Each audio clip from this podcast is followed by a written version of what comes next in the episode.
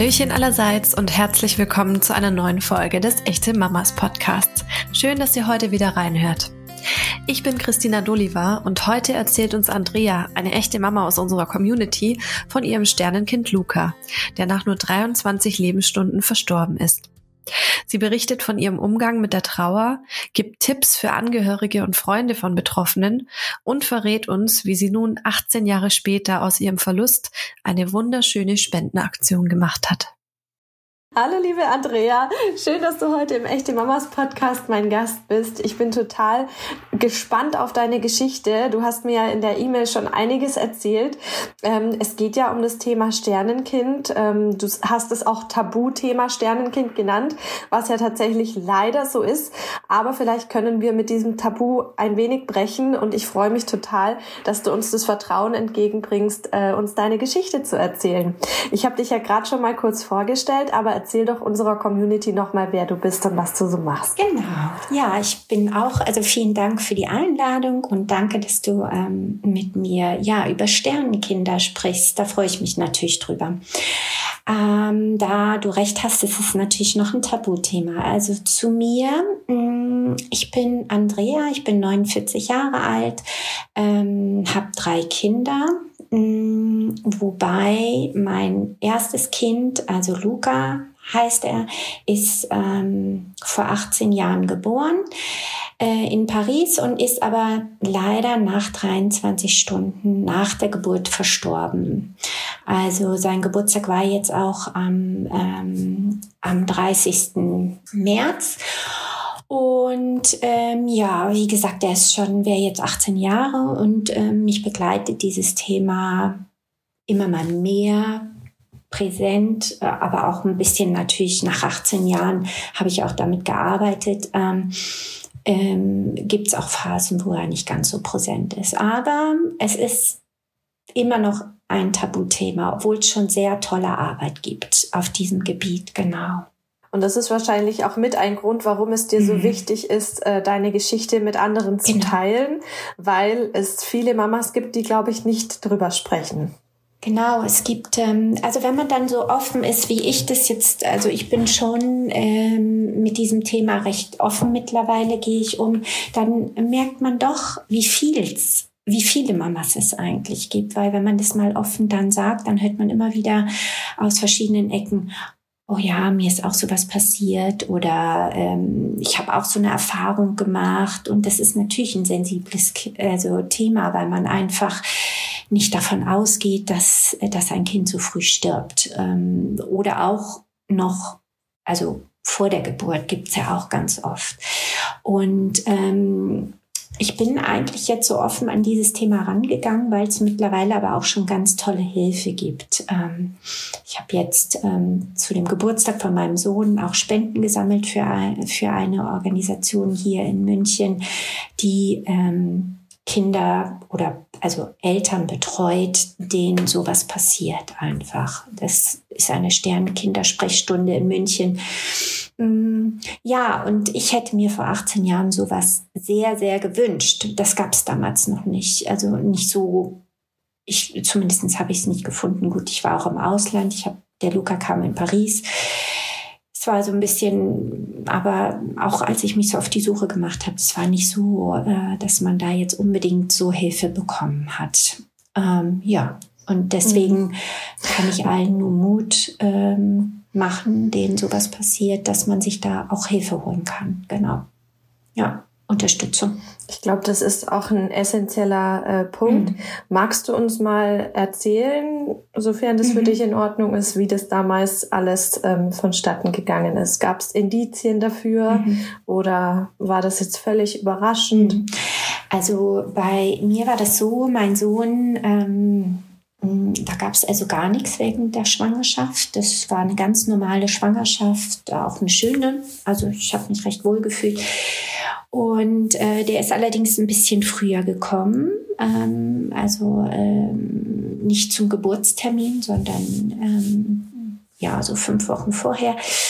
Und in Paris ist es so, dass man oft in so Privatkrankenhäuser ähm, geht, also eher kleinere Krankenhäuser. Und da kam der Luca dann auch zur Welt. Also es war alles ganz normal. Wir haben uns alle gefreut. Ähm, der sah auch gut aus. Aber damals hat der Arzt dann zu uns gesagt, mh, mm, wir, ähm, er würde uns empfehlen, den dadurch, dass er früher gekommen ist, einfach äh, in das nächstgrößere Krankenhaus doch nochmal zu transferieren, einfach, damit man schaut und er in guter Beobachtung ist über Nacht. Und ähm, dieses Krankenhaus lag relativ weit weg von dem Krankenhaus, wo ich auch entbunden habe. Der kam in der Nacht, der Luca. Und ja, am nächsten Morgen, also mein mein damaliger Mann, wir sind nicht mehr zusammen, also der Vater von Luca, äh, der ist dann erstmal nach Hause gefahren. Ich habe mich ausgeruht, ähm, ja, wie das so ist. Und am nächsten Morgen, wir haben die, natürlich die Familie informiert, alle waren ganz happy, meine Eltern, es war das erste Enkelkind. Ja, wir haben uns alle gefreut natürlich. Und am nächsten Morgen war es dann so, dass ich ähm, beim Frühstück äh, der Schwester dann äh, die gefragt habe, ob ich ähm, ob ich mal drüben beziehungsweise die die die kam dann beim Frühstück kam sie auf mich zu und hat gesagt, ich sollte mal drüben im Krankenhaus anrufen, aber auch so ganz ja hat einfach mir eine Telefonnummer dahin gelegt und hat gesagt, Ruf, rufen Sie da mal an. Ja, das habe ich dann gemacht und dann ging eigentlich, also dann, dann ging der Albtraum, sag ich mal, los. Also man hat mir dann am Telefon relativ klar gesagt, also ähm, ich habe dann drüben angerufen und gesagt, ich bin die Mutter, mm, wir würden gerne rüberkommen zu Besuch und dann hat man mir relativ klar zu verstehen gegeben, dass äh, der einen Einbruch irgendwie hatte und dass der auf Intensivstation liegt. Und äh, ja, das war damals für mich gar nicht greifbar. Also ich habe gedacht, okay, also wir hatten ja dieses gesunde Kind da ein paar Stunden vorher gesehen. Ja, dann ging alles recht schnell. Dann haben mm, der Andrew, ich sage jetzt, also der Vater der, des Kindes, ähm, der Andrew und ich, wir haben uns dann relativ schnell ins Auto gesetzt. Ich habe den angerufen und gesagt, du musst sofort kommen, wir müssen darüber fahren. Dem Luca geht's nicht gut. Ja, dann sind wir darüber gefahren. Und dann, ja, wie man sich das im Film vorstellt. Ne? Wir wurden dann eingekleidet, äh, wir sind zu unserem Kind gegangen und dann lag der dort schon äh, ja, auf Intensivstationen verkabelt und äh, sprang ganz viele Ärzte um den rum und wir konnten das gar nicht greifen. Also erstmal, ja, und dann waren wir eigentlich bis zum Schluss, äh, bis er dann gestorben ist, auch dort. Also wir haben ihn dann begleitet. Das ging dann alles relativ schnell und ja, das war einfach unbegreiflich. Also äh, wir standen dann da und äh, auch diese Ärzte, die haben sehr gekämpft. Es war wirklich ein tolles Team, die da vor Ort waren. Es waren tolle äh, Ärzte, die haben wirklich alles gegeben und man hat richtig gemerkt, okay, also ähm, als er dann gestorben war, ähm, ist, ist auch eine von den Krankenschwestern hat dann geweint und es war schon wirklich so ein ganz, äh, äh ja, natürlich trauriger, emotionaler Moment. Wir haben den Luca dann bekommen noch zu uns. Wir konnten uns noch verabschieden von ihm. Und das war auch, ja, wir haben dann die Familie angerufen. Das war natürlich furchtbar. Ja, wir saßen in Frankreich, die in Deutschland. Und ähm, ja, genau. Ja, ich muss dir sagen, du siehst es ja auch. Wir können uns beim Podcast sehen. Mich macht das Ganze auch gerade sehr emotional und es tut mir einfach wahnsinnig leid. Ja. Das zu hören. Ich kann das nämlich, ich kann es ein Stück weit nachfühlen, wie es ist, wenn das Kind oder wenn es dem Kind im ersten Moment nicht gut geht, weil es tatsächlich bei unserer Tochter jetzt nicht so extrem war, mhm. aber sie hat ähm, hohes Fieber bekommen nach der Entbindung ja, und man ist als Elternteil einfach so hilflos, so hilflos. Genau.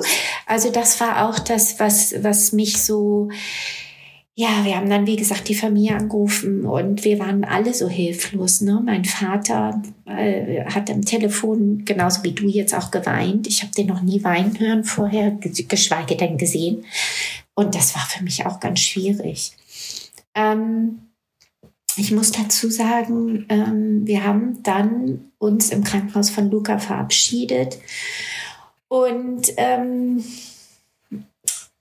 und dann war wirklich äh, so nach 18 Jahren, jetzt kann ich sagen, was wirklich dann die Betreuung vor Ort war, wirklich dann ganz schlecht. Also ich bin äh, wir haben dann, mussten ihn dann anmelden, äh, sind dann ein Zimmer weitergegangen, haben ihn wieder abgemeldet, sag ich mal, ja, für tot erklärt sozusagen und, ähm, und hatten auch, äh, es kam dann irgendwie einen Tag später auch wirklich erst die Ergebnisse, warum er gestorben ist und das hatte man mir, also beziehungsweise das war so am Ende dieser 23 Stunden, sag ich mal, also einen Tag später nach der Geburt. Also die haben relativ lang auf diese Laborwerte gewartet und haben eben also wirklich mega viel ähm, Medikamente gegeben.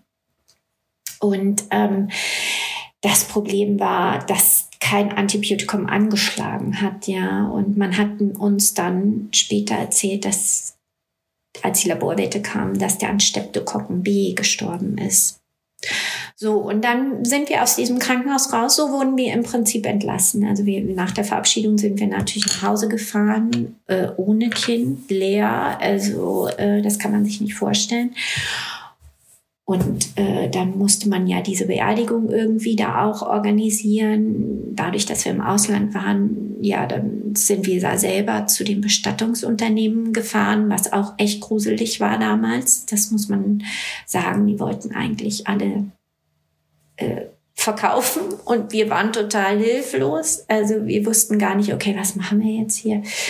Gut, wir haben das dann organisiert und ähm, und ein wirklich schlechtes Erlebnis, was ich dann hatte, war, dass ich eine Woche später ganz viele Fragen hatte ähm, und habe dann mir einen Termin bei meinem Frauenarzt geben lassen, der mich ja von Anfang an betreut hat von der Schwangerschaft. Der hat mich echt äh, ziemlich abserviert. Also der hat dann ähm, mich zwar in sein Zimmer geführt und der hat mir dann durch die Blume zu verstehen gegeben, ja, dass ich die Streptokokken B in mir habe und äh, ich im Prinzip Überträgerin war. Also der hat mir nochmal im Prinzip gesagt, dass durch die Blume ich meinen eigenen Sohn umgebracht hätte, so ungefähr. Und dass ich jetzt mal nach Hause gehen soll und ich ja noch jung wäre und ähm, ja, und da bestimmt auch wieder ein Kind kommen würde. Ich sollte mich sozusagen recht schnell damit abfinden. Und das war für mich damals, also das war einfach das i-Tüpfelchen an der ganzen Sache, wo ich dachte, okay, wie unsensibel kann man mit so einem Thema nur umgehen. Ne? An. Hm, das kann ich mir vorstellen. Also ähm, ja, das kann ich auch nur jedem empfehlen, ähm, sich da, wenn er an so einen Arzt gerät, also ich, da gibt es natürlich auch ganz tolle bestimmt. Ich hatte da einfach wirklich auch Pech, das muss man auch mal so sagen, ja. Ähm, äh, dann oder dann wirklich an jemanden zu gehen, der sich, wie gesagt, diese Sternensprechstunde in München, die sich darauf spezialisiert haben, ja, Fragen zu fragen. Also da kriegt man dann natürlich einfach psychisch auch Hilfe, ja, Unterstützung. Und das, das war bei mir äh, da nicht so. Also, also es war halt vor 18 Jahren noch, noch mehr ein Tabuthema. Ja. Aber es ist wirklich umso schöner, dass du den Mut fasst und das auch alles mit uns teilst und uns yeah. auch emotional mitnimmst. Yeah. Also mich, mich speziell jetzt schon. Yeah. Wahrscheinlich geht's der ein oder anderen Mama, die jetzt dann in den Podcast reinhört, äh, genauso. Ähm, mich würde mal interessieren, mhm. äh, mit dieser Infektion, hätte es denn eine Möglichkeit gegeben, das zu vermeiden? Mhm. Ja, also es ist so, dass in ähm, zu der damaligen Zeit in, äh, in Frankreich war es so, man hat einen, hat einen Streptokokken B-Abstrich bei den Frauen irgendwie, ich glaube, vier Wochen vor Geburtstermin gemacht, also 36. Schwangerschaftswoche oder 37, ich weiß nicht, also relativ nah zum Geburtstermin. Ja, das war auch lang Knackpunkt für mich. Ich war eine Woche zu früh und man hat bei mir diesen Abstrich noch nicht gemacht. Also das war für mich wirklich so, weil wenn man diesen Abstrich macht bei den Frauen und man das weiß, dass die das haben, dann äh, gibt es eine Möglichkeit, dass man unter Antibiotikum entbindet. Also man kriegt dann eine Infusion während der Geburt und dann ist eigentlich die Wahrscheinlichkeit, dass es übertragen wird, relativ gering. Ähm, so habe ich auch entbunden bei meinen zwei Mädchen, die dann noch im Anschluss kamen. Also ich habe noch zwei weitere Kinder, die Zoe und die Enya. Und ähm, die zwei habe ich jeweils mit einer Inf also da lag ich am Tropf sozusagen, eine Infusion habe ich da bekommen. Und in Deutschland ist es mittlerweile so wohl, das habe ich dann bei, ich glaube bei Zoe oder bei Annie dann erfahren, dass dieser Abstrich auch nicht mehr bezahlt wird. Und ich kann jeder Frau nur äh, das empfehlen oder mitgeben, diesen Abstrich vor der Geburt machen zu lassen, damit sie das wissen, ob sie eventuell diese, weil mir selber macht das nichts. Also ich scheine das zu haben und lebe damit auch. Also ähm, tangiert mich nicht so. Aber wenn wohl, kann das bei der Geburt übertragen werden. Und das kann natürlich dann echt übel ausgehen. Genau. Und das wusste man ja dann bei mir und dann bei den Folgeschwangerschaften war das natürlich schon so, dass Zoe und Enya dann ähm, wurden dann dadurch geschützt. Genau. Ja. Ja, das ist äh, natürlich nicht der ideale Weg, mhm. wie man von dieser Möglichkeit erfährt, aber es ist trotzdem ähm, schön, dass ihr für die anderen beiden Mädels da eben diesen Weg gehen konntet. Ja. Jetzt ist es ja so, also das ist für jemanden, der es nicht selber erlebt hat und zum Glück viele nicht selber erleben mhm. mussten, natürlich unvorstellbar. Aber wie hast du dich denn in dem Moment gefühlt? Kann man das in irgendeiner Weise beschreiben?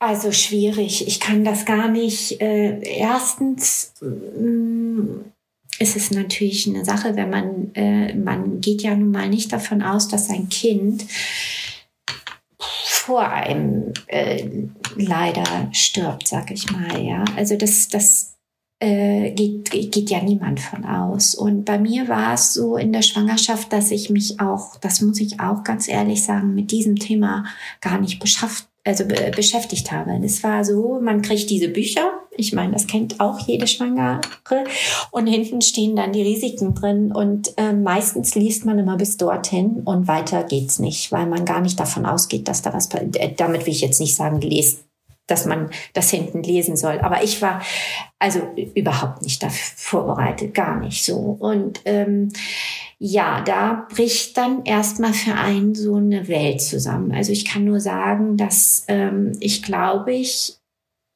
in meinem ganzen Leben noch nie, also da ist mir wirklich der Boden unter den Füßen weggezogen worden. Also das, und da war nur noch ein Loch. Also ich lag also wirklich am Anfang, äh, ja, lange im Bett. Es war ganz schwierig aufzustehen. Ähm, äh, ich habe dann aber relativ schnell für mich, ähm, der Endo und ich, wir haben ja in Paris gelebt und ich, äh, ich wollte dann zurück nach Deutschland, das muss man auch sagen.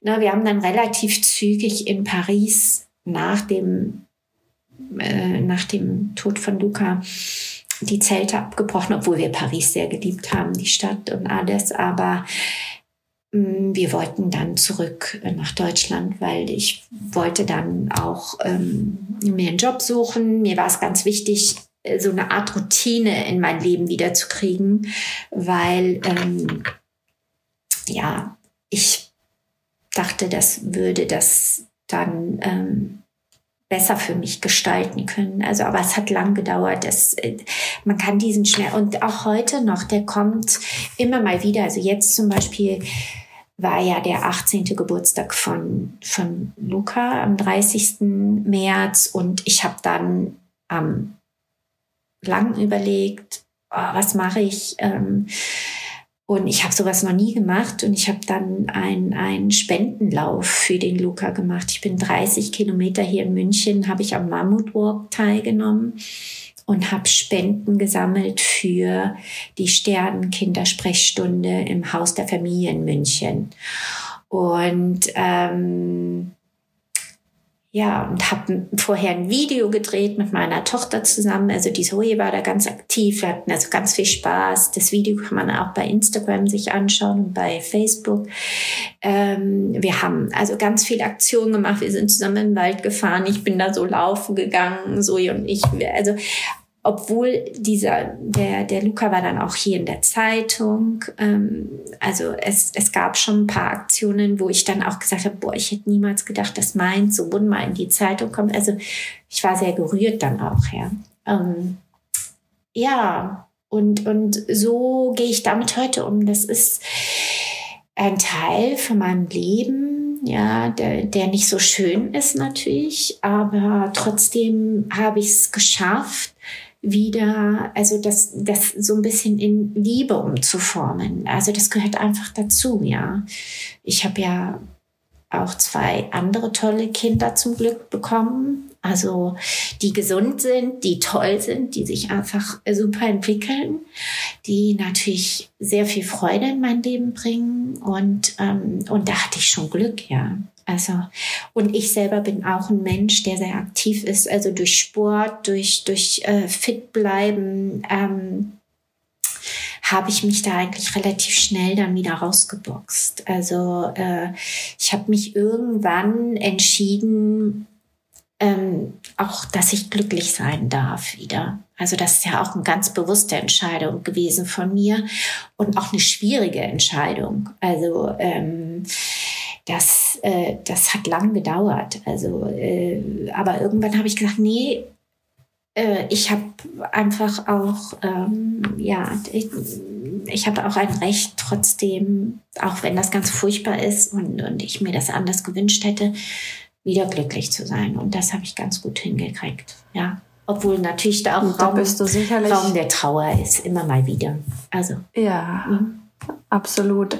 Ich denke, da bist du vielen echten Mamas auch äh, ein tolles Vorbild. Also ähm, da hast du bestimmt auch noch weitere äh, Ideen und Tipps, die du teilen mhm. kannst. Was mich tatsächlich interessieren würde, ähm, also du hattest ja vorhin den Vater des mhm. Kindes angesprochen. Wie ging es ihm denn mit der mhm. Trauer? Ja, das ist auch ein spannendes Thema. Dem ähm, Vater der, der von Luca oder von, von meinen drei Kindern, also ich, auch die Zoe und Enya sind, äh, sind äh, von Andrew. Ähm, ja, im Nachhinein, wir haben ein sehr gutes Verhältnis mittlerweile und ähm, wir haben jetzt zu dem Spendenlauf äh, nochmal gesprochen und ich habe auch zu ihm gesagt, ich würde mal gerne mit dir über Luca auch sprechen, ähm, weil wir haben nie darüber gesprochen, wirklich. Also ähm, der Fokus auch damals, und das ist ja heute auch, also das kriege ich so, habe ich jetzt oft auch miterlebt, dass der Fokus sehr auf den Frauen liegt, auf der Trauer von den Frauen und aber natürlich die Männer verlieren ja auch ihr, also ihr Kind. Also und beim Endo war es auch das erste Kind, ja. Und das, ähm, das hat mich auch jetzt äh, erst nach 18 Jahren so wirklich richtig beschäftigt, wo ich da noch mal reingegangen bin und habe gedacht, boah, also der Endo war auch damals ganz schön äh, allein gelassen. Ja, wir, wir selber haben nicht wirklich darüber gesprochen und, ähm, und er geht auch mit der Trauer ganz anders um als ich. Also Endo fährt regelmäßig zum Grab vom Luca und das muss ich ehrlich sagen, mache ich zum Beispiel kaum, weil der liegt in Paris. Und ich habe den einfach so in meinem Herzen. Ich habe mir ein Tattoo stechen lassen für ihn ähm, oder beziehungsweise für meine drei Kinder. Also ich habe ein Schmetterling als Tattoo, wo alle drei einen Schmetterling haben. Und ähm, ja, habe den eigentlich immer so bei mir. Äh, aber ja, ich glaube, also ich glaube, der hat auch äh, sehr lang daran, also gearbeitet. Und ich weiß manchmal gar nicht so recht, also da bin ich auch mal gespannt auf das Gespräch, ob es überhaupt so richtig ähm, ja mit jemand mal gesprochen hat. So, wir haben auch relativ spät das erst unseren Kindern gesagt, zum Beispiel, also oder, oder Zoe und Enya, unseren ähm, gesunden Kindern.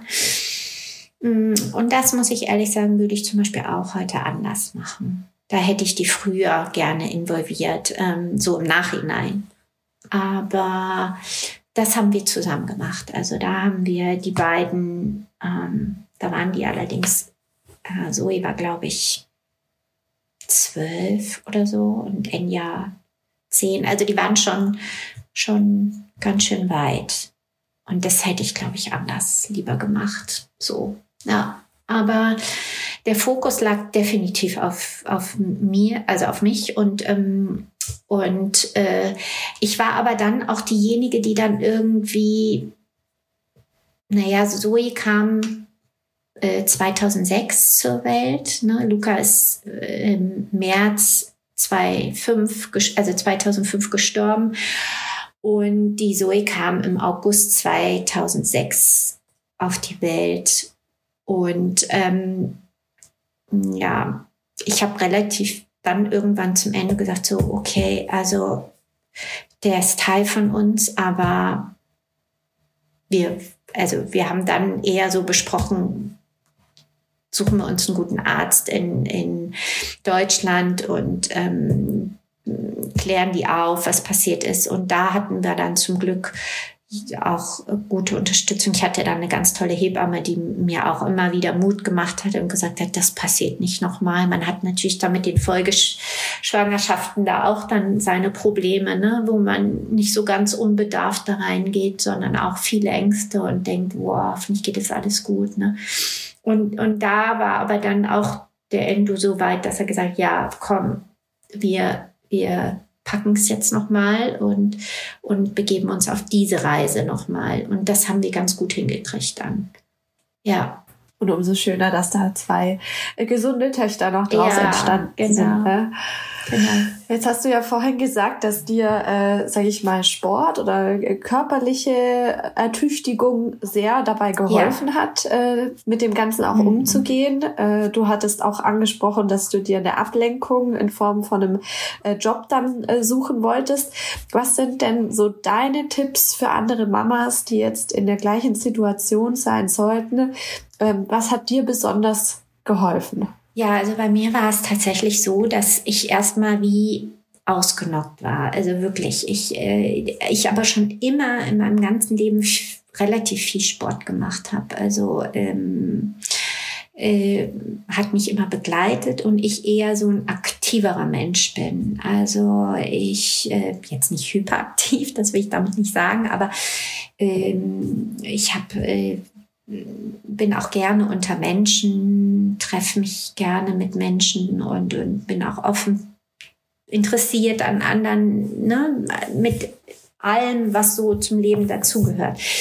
Und, ähm, und ich, am Anfang war es aber wirklich so, dass wir uns natürlich total zurückgezogen haben. Also wir waren dann relativ viel daheim und, ähm, und es ist mir schwer gefallen, ähm, wie gesagt, aufzustehen. Und als wir dann aber zurück nach Deutschland gekommen sind, war es so, dass der Endo einen neuen Job angefangen hat und ich habe mir dann auch einen Job gesucht. Und da muss ich ehrlich sagen, ich, ich habe dann einfach mich zurückerinnert und habe mich schon dann nach einer gewissen Zeit gefragt, okay, wie war dein Leben denn vor Luca? Also was hat dir Freude bereitet oder was, was, was war dir wichtig? Und mir war es auf der einen Seite wichtig, zu arbeiten und wieder schwanger zu werden, weil ich wollte nicht zu Hause sitzen und schwanger sein und auf jedes Zipperli hören, so, sondern mir war es ganz wichtig, okay, ich brauche jetzt wieder einen Job. Und da muss man ganz ehrlich sagen, das war natürlich dann ich habe dann gesagt, so, ich gehe in eine Firma und, und mache da Büroarbeit. Und die waren natürlich nicht so happy, dass ich dann relativ zügig schwanger wurde. Aber es war nun mal so und es war halt eine bewusste Entscheidung für unsere Familienleben und so. Und die Firma hat mich dann wirklich, ähm, waren zwar höflich, aber die haben mich dann relativ viel ähm, ja, ich habe dann, äh, glaube ich, sechs Monate Ablage gemacht für die, fürs Marketing. Aber es war mir auch egal. Ich habe da gedacht, okay, solange ich äh, mein Kind in mir wächst und alles ist gut, ich kann dann dieses, äh, das, die, die Soje im Prinzip empfangen. Und das war auch, hat super für mich funktioniert. Ich war tagsüber halt beschäftigt und das äh, und dann ähm, habe ich vor Zoe auch schon wieder angefangen Sport zu machen. Und mittlerweile ist das auch ein ganz äh, wesentlicher Bestandteil in meinem Leben. Deswegen bin ich ja auch für ihn dann wandern gegangen. Also genau für diesen Marsch.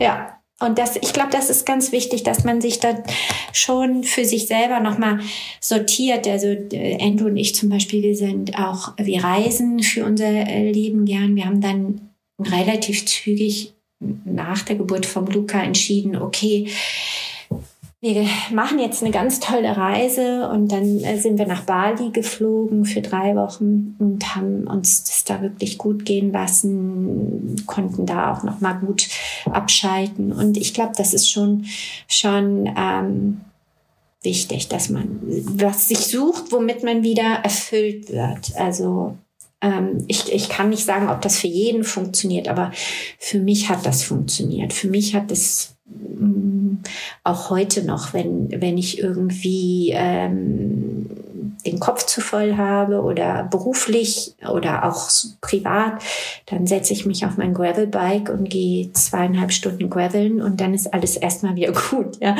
Vielleicht ist es so für mich der Körper, der dann arbeiten muss, damit ich wieder ähm, genau wieder ins Reine mit mir komme. Ja. Jetzt hast du ja angesprochen vorhin, dass es äh, zu der Zeit vor 18 Jahren natürlich nicht so tolle Möglichkeiten gab mhm. wie heute, ähm, mit jemandem zu sprechen und sich auch Hilfe mhm. zu holen. Hast du denn in der Zwischenzeit auch ähm, eine Therapie gemacht oder dir irgendwie anderweitig dann noch Unterstützung gesucht? Tatsächlich nicht. Also ich jetzt nicht. Ich habe das selber hinbekommen, muss ich sagen, wirklich gut. Also ähm, äh, indem ich äh, das das habe ich ja gesagt, indem ich äh, für mich das als Teil von meinem Leben sehe auch. Also es gibt leider nicht nur schöne Momente und es gibt nicht immer nur, es läuft nicht alles nur rund. Und ähm, natürlich ist der Verlust eines Kindes oder der Tod an sich ja auch nicht schön. Und wenn es dann auch noch das eigene Kind ist, ist es natürlich dramatisch. Aber habe das wirklich so für mich geschafft. Aber ich lasse dem Ganzen auch Raum. Jetzt zum Beispiel, wie gesagt, an seinem 18. Geburtstag war er halt wieder sehr präsent, ja. Ähm, und, ähm, und ich habe aber auch akzeptiert, dass das so war. Also ähm, ich habe natürlich lang auch bei mir die Schuld gesucht und habe gedacht, na ja, also äh, ach, warum hat man diesen Abstrich vorher nicht gemacht? Ja, und dann hätte man ihn äh, hätte er wahrscheinlich auch äh, überlebt und alles wäre gut gewesen. Aber ja, das war nun mal nicht so und, ähm, und das habe ich auch akzeptiert. Also ich, ich mache mir da keine Vorwürfe mehr, beziehungsweise auch nicht dem Umfeld. Das wurde damals so gehandhabt und ja, da muss man dann, glaube ich, mit sich auch dann Frieden schließen. Und das, das habe ich. Also, aber hat schon auch gedauert. Also da, ne? Und, und ich muss schon sagen, dass als die Zoe dann kam, ja, ich am Anfang auch wirklich Ängste hatte, dass da was passiert. Und nachdem die aber dann naja, Zoe heißt ja auch das Leben, nachdem die dann super in das Leben gestartet ist und das ganz toll gemacht hat und größer wurde. Und ähm, ja, dann sind diese Ängste auch irgendwann natürlich dann in den Hintergrund äh, ähm, gerückt. Genau. Ja. Genau. Jetzt hattest du vorhin ähm, von dem Arzt gesprochen, der ja direkt äh, danach zu dir gesagt hat, ähm, dass du ja noch jung seist und noch äh, weitere Kinder kriegen mhm. kannst. Das ist ja sowas, was man in so einer Situation ja überhaupt nicht hören mhm. möchte, also was einfach total unsensibel total, ist. Ja. Äh, Gab es denn so andere Aussagen oder, oder Vorkommnisse aus deinem Umfeld oder hast du irgendwas erlebt, was noch überhaupt nicht hilfreich war in der Situation, weil das kann man ja anderen auch mitgeben, dass wenn jemand gerade ein Kind verloren hat, dass es einfach ein paar Sachen gibt, die man nicht sagt. bei uns im Freundeskreis damals in Paris hatte ich so das Gefühl, die, das, das, da wird es so, äh, ne, die haben alle gesehen, wie ich hochschwanger war im Endeffekt. Und dann kam ich da hm, zwei Tage später, also die haben irgendwie so weitergemacht, als wenn so gar nichts gewesen wäre. Und das, das hat mich schon verletzt. Ähm, dann habe ich damals eine Au-pair-Stelle gehabt. Also ich bin, wir sind nach Frankreich gegangen und ähm, ich habe dann mit Kindern zusammengearbeitet, weil ich ähm, die Sprache besser sprechen wollte. Und äh, naja, wo lernt man es am besten? Mit Kindern, die, äh, die quatschen einen schon voll den ganzen Tag, auch wenn man vielleicht nicht antworten kann. Und das habe ich dann damals gemacht und das war nochmal so ein, auch diese Gast, also diese äh, Au-pair-Stelle, die Gastmutter, die hat dann relativ schnell nach der Geburt, wir hatten eigentlich gesagt, wenn das Kind da ist, dann kann ich ja noch so zwei Tage oder so kommen nachmittags und auf ihre Kinder auch mit aufpassen. Und die hat dann relativ schnell mir gesagt, sie will das nicht, weil sie möchte nicht, dass ich ähm, noch Kontakt zu ihren Kindern habe, weil es mir nicht gut geht. Also die wollte im Prinzip, ja, natürlich äh, war ich ein Häuflein Elend vielleicht, aber das hat mir dann schon auch nochmal so einen Stoß versetzt, wo ich dachte, okay, also die verweigert mir jetzt hier, ich habe jetzt auf ihre Kinder ein Jahr aufgepasst und die verweigert mir den Kontakt, als wenn ich irgendwie eine Außerirdische wäre. Also das war schon, weißt du, so anstatt mal irgendwie Anteilnahme und ein kleines, eine Aufmerksamkeit oder irgendwas. Wir haben, ich bin ja ja ein Jahr ein, also ein- und ausgegangen, habe auf ihre Kinder aufgepasst, kam gar nichts von dieser Familie. Da war ich schon auch da, also das würde ich jetzt auch mal unter Tabuthema und jemand geht schlecht, nee, lieber mal nicht so. Ne? Also das, das war schon, grenzwertig, fand ich damals. Aber gut, es sind dann Erfahrungen. Aber ich muss sagen, bei meiner, was positiv war, meine Familie oder die, die haben alle, die waren alle sehr haben super reagiert, Anteilnahme. Also meine Eltern haben uns damals sofort äh, aus Paris, äh, sag ich mal, rausgeflogen. Die haben gesagt, so kommt äh, und haben uns versucht. Dann sind wir da bei meinen Eltern erstmal gelandet, so ungefähr. Ne? haben erstmal, waren natürlich Häuflein Elend und ähm, und die haben wirklich versucht, uns so aufzupeppeln, waren einfach da. Wir haben ganz viel gesprochen und ja, die haben auch nicht irgendwie so, ja, du wirst schon wieder schwanger oder so, gar nicht so, sondern die haben einfach zugehört. Das finde ich auch total äh, wichtig als Tipp, beziehungsweise, also wir haben auch im äh, Verwandtenkreis tatsächlich das Thema Sternenkinder und ich persönlich muss jetzt also für mich zugeben, ich habe mich da noch nie getraut, danach zu fragen. Und ich kann mir vorstellen, dass das vielleicht bei vielen Freunden oder Verwandten oder wie auch immer auch so ist. Klar, wenn man jetzt wirklich das direkt miterlebt, dass derjenige schwanger ist und äh, dass dann eben äh, sowas passiert, das ist dann noch mal was anderes. Äh, in unserem Fall ist es schon ein bisschen her. Aber hast du vielleicht auch mal drüber nachgedacht, dass die sich auch nicht getraut haben, ganz sicher. dich danach zu fragen? Im, im, Im Endeffekt ganz sicher. Aber ich denke, und was hättest du dir im Umkehrschluss natürlich auch gewünscht? Mhm. Also was hättest du dir oder kannst du Freunden von Betroffenen raten, ähm, was die Person in dem Fall sich vielleicht wünscht von denen? Also ich persönlich, ich würde mich da immer vorsichtig dran tasten. Es gibt natürlich da ganz unterschiedlich. Jeder trauert anders und jeder äh, ist da natürlich. Äh, aber ich meine, äh, einfach zu fragen, äh, wie geht's dir heute? Das ist ja schon mal eine offene Frage. Wie geht's dir heute? Und äh, dann sieht man ja, ob derjenige anfängt zu reden ähm, oder äh, möchtest du von deinem, deiner Geburt erzählen? Oder also wenn man merkt, dass die Person offen ist, dann kann man ja offene Fragen stellen einfach.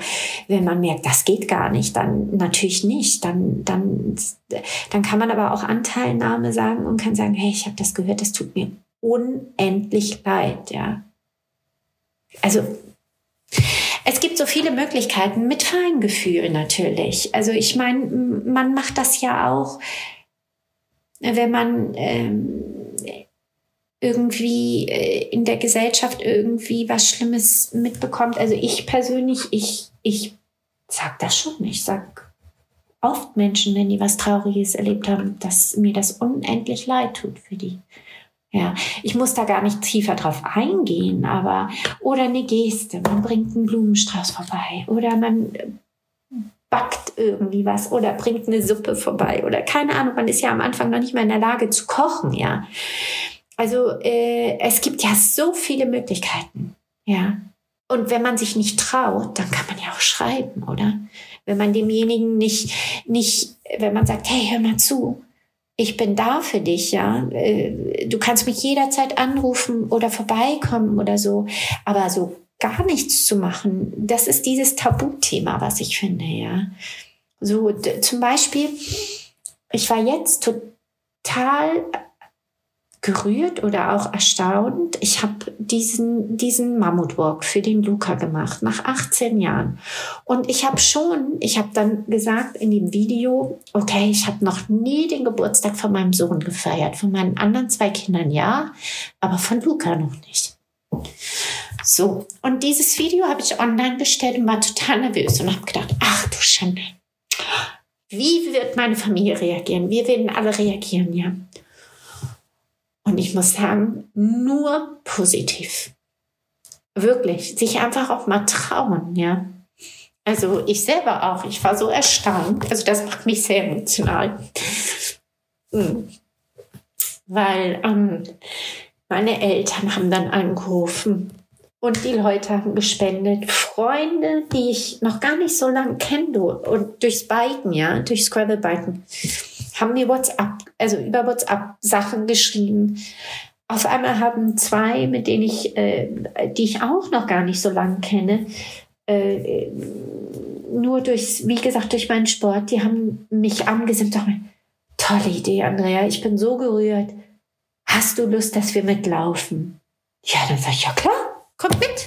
Und dann war es so schön, dann hatte der eine auch noch Geburtstag von, von den beiden.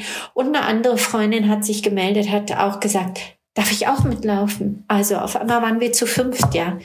Und ähm, ja, ich muss sagen, man, man, gut, nun bin ich 18 Jahre schon weiter, aber auch ich habe immer so gedacht, oh Gott, oh Gott, oh Gott, wenn ich das per Instagram und Facebook raushaue, ja, wie werden die Leute reagieren? Aber ja, alle recht positiv, wirklich. Also gut, es wird natürlich, oder, also es wird natürlich wahrscheinlich auch niemand mir ins Gesicht sagen, dass er es vielleicht nicht so gut findet, mit so einem Thema an die Welt zu gehen. Aber, aber ähm, so wirklich tolle Sachen. Und damals hätte ich mir das, glaube ich, auch gewünscht, dass vielleicht Gut, wir waren damals im Ausland, dann ist es vielleicht auch nochmal eine andere Situation, aber ich glaube, wenn ich heutzutage mitkriegen würde, dass sowas passieren würde in meinem Umfeld, ich würde, also man muss vielleicht auch gar nicht so viel reden, aber ich würde signalisieren, hey, hör mal, hier ist, du kannst dich melden, anrufen, was kann ich für dich tun? Soll ich einkaufen? Äh, kann ich irgendwie unterstützen? Soll ich Wäsche waschen? Ich weiß es nicht, weil man ist in dem Moment zu gar nichts mehr in der Lage. Ja. Also die kleinsten Dinge fallen einem schwer. Also so war es damals bei mir. Und, und da glaube ich, in der Gesellschaft, ja, wäre es schon gut, einfach mal wieder zu schauen, wenn man damit kriegt, boah, da ist sowas passiert. Äh, das macht man ja auch teilweise, wenn man merkt, die äh, von einer guten Freundin sterben, die Eltern, ja. Das ist auch Trauer. Also sagt man auch, hey, kann ich irgendwas für dich tun? Soll ich deine Kinder nehmen? Soll ich aufpassen? Man kann das, man muss gar nicht auf dem direkten Weg machen, wenn man es nicht sich traut. Aber man kann ganz viel auch und wenn man nur schreibt, ja. Also das waren jetzt auf jeden Fall super, super schöne und hilfreiche Tipps. Ich bin dir ganz, ganz dankbar, dass du mit deiner Geschichte zu uns gekommen bist und die bei mhm. uns erzählst. Ja. Ähm, und auch was du jetzt nach 18 Jahren daraus gemacht hast. Also, dass es einfach jetzt auch so eine schöne und positive Wendung für dich auch genommen hat, mhm. ist wirklich sehr, sehr inspirierend. Also, ich weiß gar nicht, was ich noch sagen soll. äh, möchtest du abschließend äh, zu unserer Community noch etwas sagen, etwas loswerden? Ja, also ich, ich, ich hoffe oder ich ich würde mir wünschen für, für alle, denen sowas passiert, dass, dass sie trotzdem wieder, äh, dass, das, dass sie irgendwann wieder, ja, ich sag mal, äh, auch ins Leben vertrauen, aber auch Liebe empfinden. Also ich, ich empfinde äh, nicht nur Trauer dafür mittlerweile, sondern äh, bei mir ist es teilweise auch umgeschwenkt in, in ähm, ja, in also mir ist Familie auch sehr wichtig. Also meine Kinder natürlich, meine, meine Eltern. Ähm, der Andrew ist auch ein wichtiger Part bei uns immer noch, ähm, der uns auch wahnsinnig unterstützt, der Vater von den drei Kindern. Und ja, ich glaube, wenn man so ein bisschen dann wieder in das Leben vertraut und, und dann kann das schon auch wieder gut werden. Also ja. Das sind doch schöne abschließende ja. Worte.